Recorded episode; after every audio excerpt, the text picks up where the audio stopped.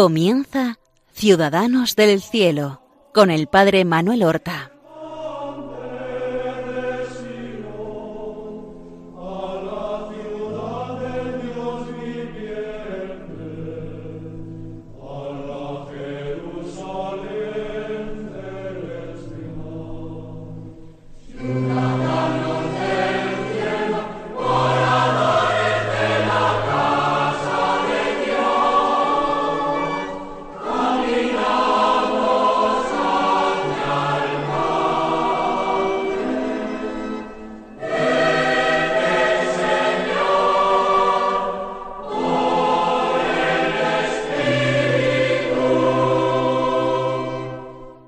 Buenos días, queridos oyentes del programa Ciudadanos del Cielo, que emitimos como cada martes para acercarnos a las vidas de esos campeones de la fe, de esos héroes del Evangelio, que son nuestros hermanos los santos.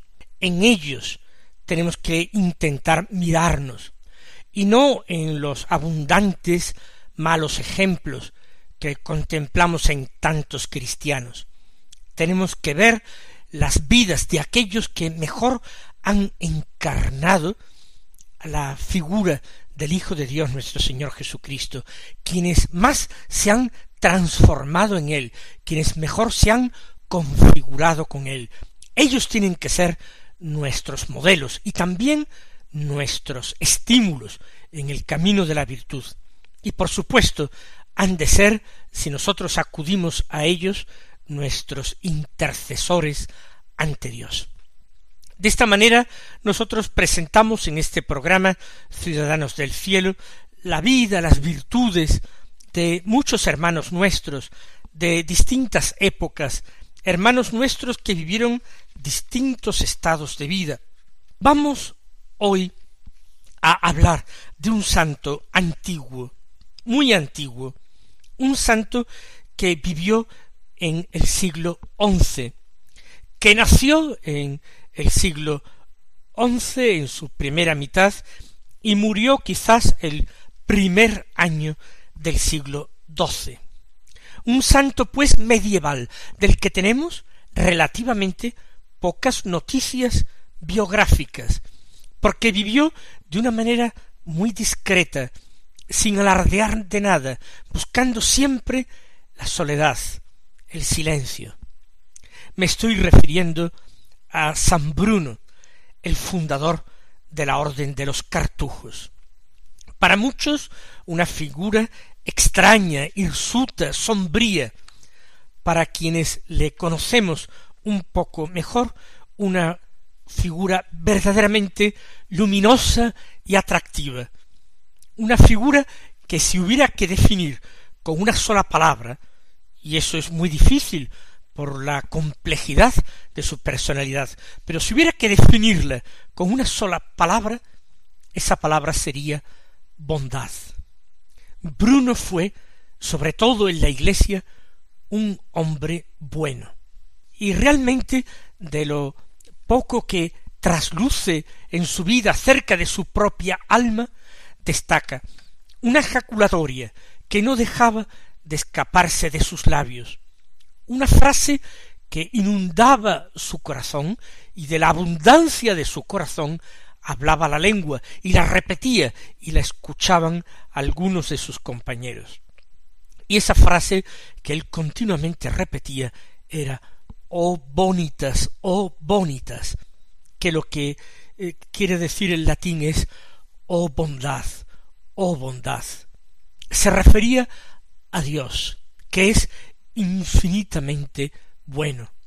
Por ser vos quien sois bondad infinita, la bondad de Dios causaba admiración a Bruno, resultaba el atractivo más profundo que él descubría en Dios. Oh bondad y bondad inagotable de Dios. Por eso, aplicado a esta imitación de Dios, sed perfectos como vuestro Padre del cielo es perfecto, es el mandamiento de Cristo al discípulo, él trató de ser bueno, encarnó en su vida esa bondad que admiraba. Pero hemos dicho que tenemos relativamente pocas noticias biográficas de él. Se conservan muy pocos escritos debidos a su pluma.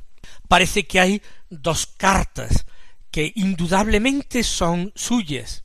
Una a un tal Raúl el Verde, que en el momento en que se la escribe era el deán, una dignidad en el cabildo catedral de la catedral de Reims en Francia, a Raúl el Verde, que había sido amigo suyo desde su juventud y con quien había planeado hacerse monje, aunque al final Raúl no le siguió y ostentaba esta dignidad en el cabildo de canónigos de Reims. Otra carta es una carta a los hermanos que vivían en la Cartuja. La escribe cuando Bruno vive en el desierto en Calabria, en el sur de Italia. Es la segunda Cartuja, el, segundo eremitorio que funda. Y al ser visitado allí por el que es eh, en ese momento el prior de la Cartuja, él, imposibilitado de viajar tan lejos, a Cartuja, cerca de Grenoble, en Francia, les escribe una carta que envía por medio del prior, una carta a los hermanos de Cartuja. Se conserva una profesión de fe que él hace antes de morir. Algunos le atribuyen un comentario de los salmos, pero este es discutible y algunos dudan de su autenticidad. Como vemos, pocos escritos debidos a él que indudablemente sean suyos. Pero lo que es verdaderamente un documento riquísimo para conocer algunas noticias biográficas es un documento o rollo que se escribe después de su muerte. La costumbre era que cuando moría un monje famoso por su virtud, por sus obras, de su monasterio y se enviaba dos monjes que iban recorriendo muchos otros monasterios de su país y por toda Europa y recorriendo también escuelas catedralicias y universidades, recorriendo eh, lugares donde había personas que habían conocido al difunto, para que escribieran algo sobre él. Se recogen así una serie de elogios fúnebres.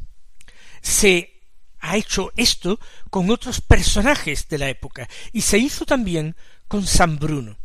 Dos cartujos de esa cartuja de Calabria, donde él murió en Italia, van recorriendo distintos monasterios en Italia y no solamente en Italia, sino que van, por supuesto, a Francia, y van recogiendo testimonios preciosos. Algunos son testimonios más formales, quizás escritos por personas que habían oído hablar de él, que conocían su fama de virtud, de hombre prudente, santo, sencillo, pero no lo habían tratado personalmente. Esos son testimonios eh, contemporáneos, pero menos valiosos. Pero hay otra serie de testimonios de personas que afirman en el mismo elogio fúnebre que lo habían conocido y tratado personalmente en algún momento de sus vidas, que habían sido incluso alumnos suyos. Y estos testimonios eh, nos ofrecen unos cuantos datos biográficos bellísimos y extraordinarios para tratar de recomponer la vida de San Bruno aunque creemos saber con bastante exactitud dónde y cuándo murió, no es lo mismo para cuándo nació.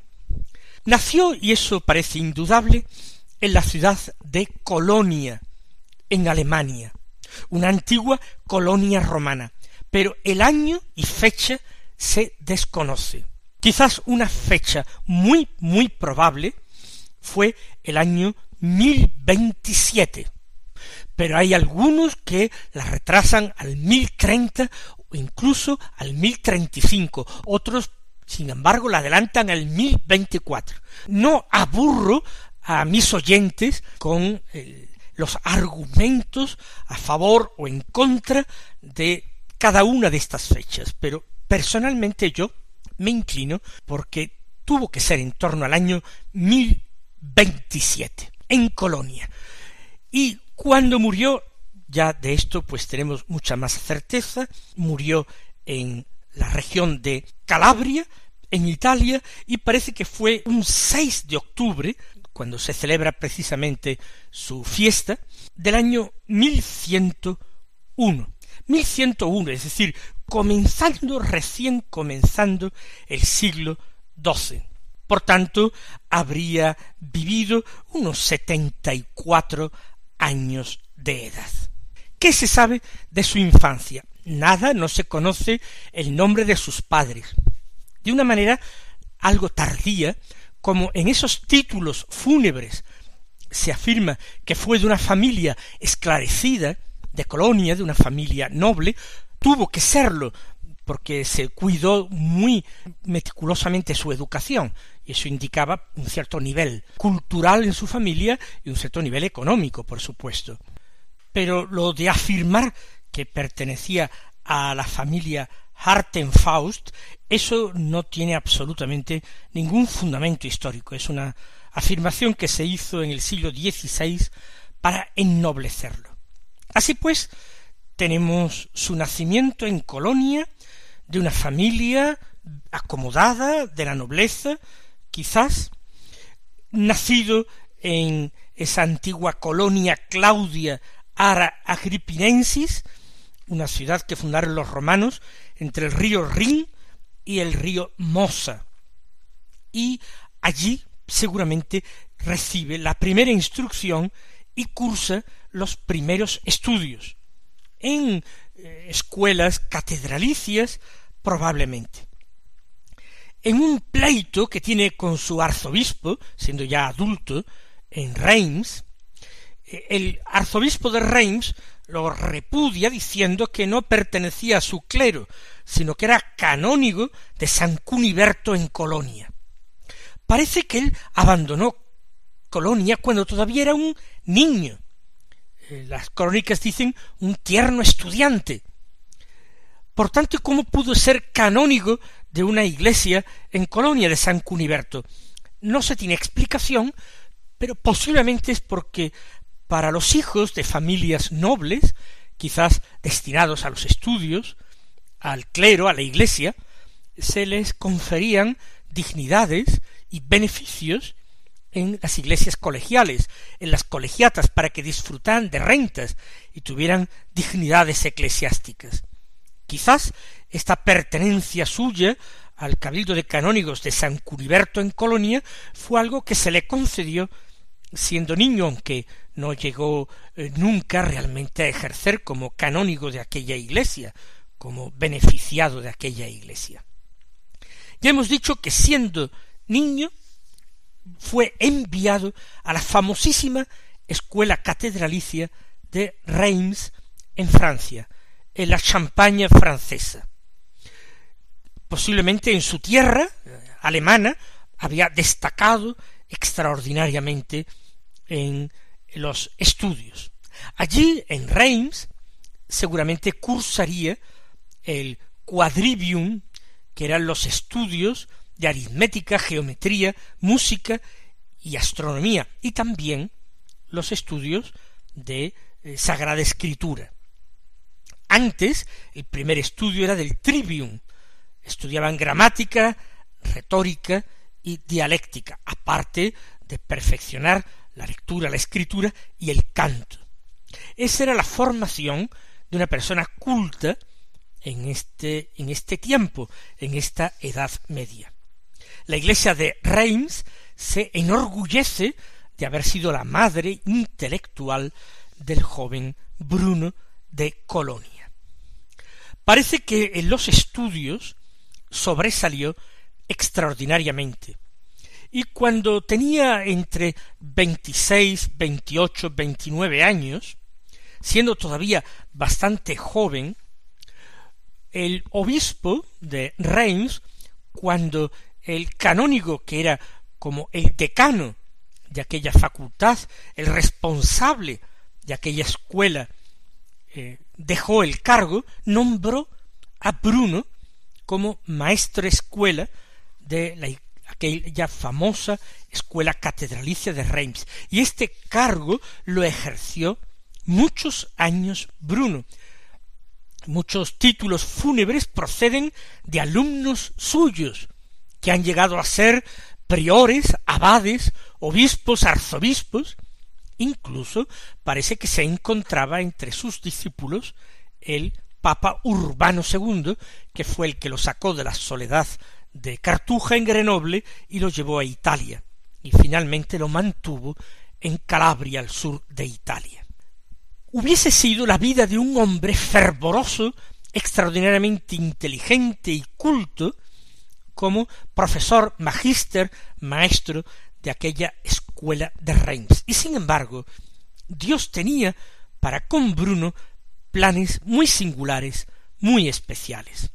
Vamos nosotros a pedirle al Señor que al mismo tiempo que nos revela a nosotros cuál fue su plan de amor y salvación para con San Bruno, nos revele a nosotros mismos, que así lo preguntamos, cuáles son sus planes de amor y de salvación para con nosotros.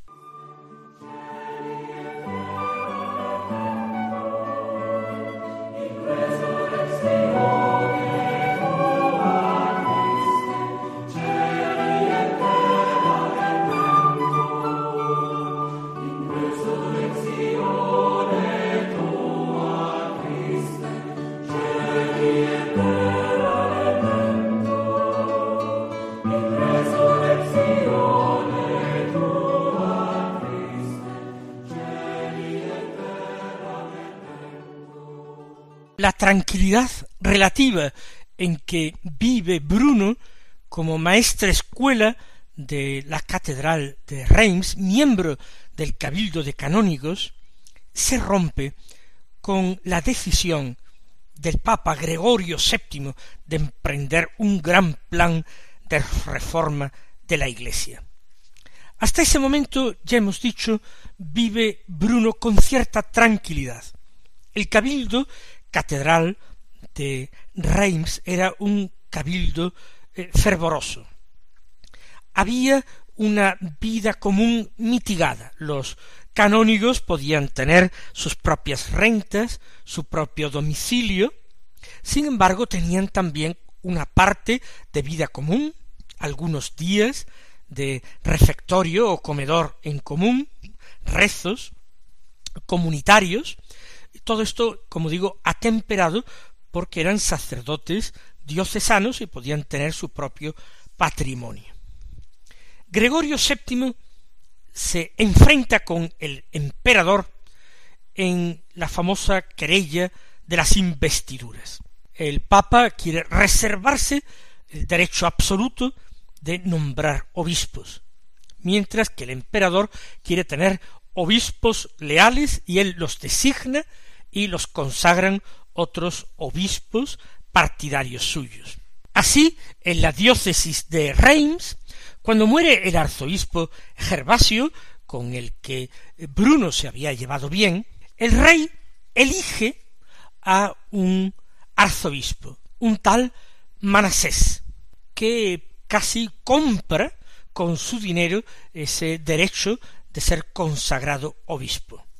Es un hombre orgulloso, un hombre soberbio, eh, autoritario, poco piadoso y totalmente, totalmente favorable y partidario del rey frente al Papa. Gregorio VII envía un legado a Francia para investigar todos estos asuntos.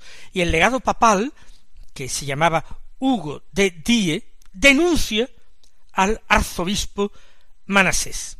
Estas denuncias son presentadas en el año 1077 en un concilio provincial en Autun, allí en Francia, y varios canónigos de aquella catedral, entre ellos Bruno, como se le llama hasta ese momento el maestro Bruno, presentan acusaciones contra el arzobispo, acusaciones de simonía. Esto desata las iras del arzobispo, que los ataca, les confisca sus bienes, sus casas, y estos canónigos huyen de la diócesis de Reims y son acogidos como huéspedes en el castillo del conde Eval, Allí tienen que pasar una serie de meses, mientras que el Papa Gregorio cita a Manasés a Roma para que se justifique, finalmente va a ser depuesto de su sede, pero más tarde, en el año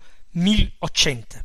Son años difíciles en que él tiene que vivir de esta forma provisional, sintiendo en su alma delicada ese terrible conflicto en la Iglesia entre hombres de Dios y superiores suyos, que sin embargo mostraban pasiones tan humanas por el poder o incluso el dinero.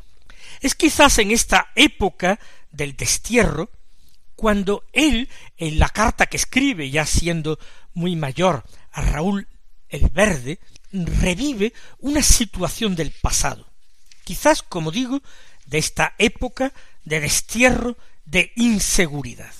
Escuchemos un párrafo de aquella carta que dirige a un antiguo compañero del Cabildo Catedral de Reims, exiliado como él de la diócesis por la persecución del arzobispo Manasés. Le dice ¿Te acuerdas, amigo mío, del día en que estábamos juntos, tú y yo, con Fulcuyo el tuerto, en el jardincillo contiguo a la casa de Adam, donde entonces me hospedaba? Hablábamos, según creo, un buen rato de los falsos atractivos del mundo y de sus riquezas perecederas, y también de las delicias inefables de la gloria eterna. Entonces, ardiendo en amor divino, hicimos una promesa, un voto, dispuestos a abandonar en breve las sombras fugaces del siglo para consagrarnos a la búsqueda de los bienes eternos y recibir el hábito monástico. Lo hubiéramos cumplido enseguida si Fulcuyo no hubiera partido a Roma, para cuya vuelta aplazamos el cumplimiento de nuestras promesas, mas por prolongarse su estancia y por otros motivos se resfriaron los ánimos y se desvaneció nuestro fervor. Quizás en estos momentos, en aquel jardincillo contiguo a la casa de este tal Adam donde se hospedaba, parece que su vocación se forjó, ese deseo de abandonar el mundo y recibir el hábito monástico que le recuerda a su amigo Raúl, para que al cabo de los años cumpla su promesa y no ponga en peligro la salvación de su alma por incumplir un voto. Mis queridos hermanos, el próximo martes continuaremos con la narración de la vida de este extraordinario santo. Hasta entonces, que Dios os bendiga.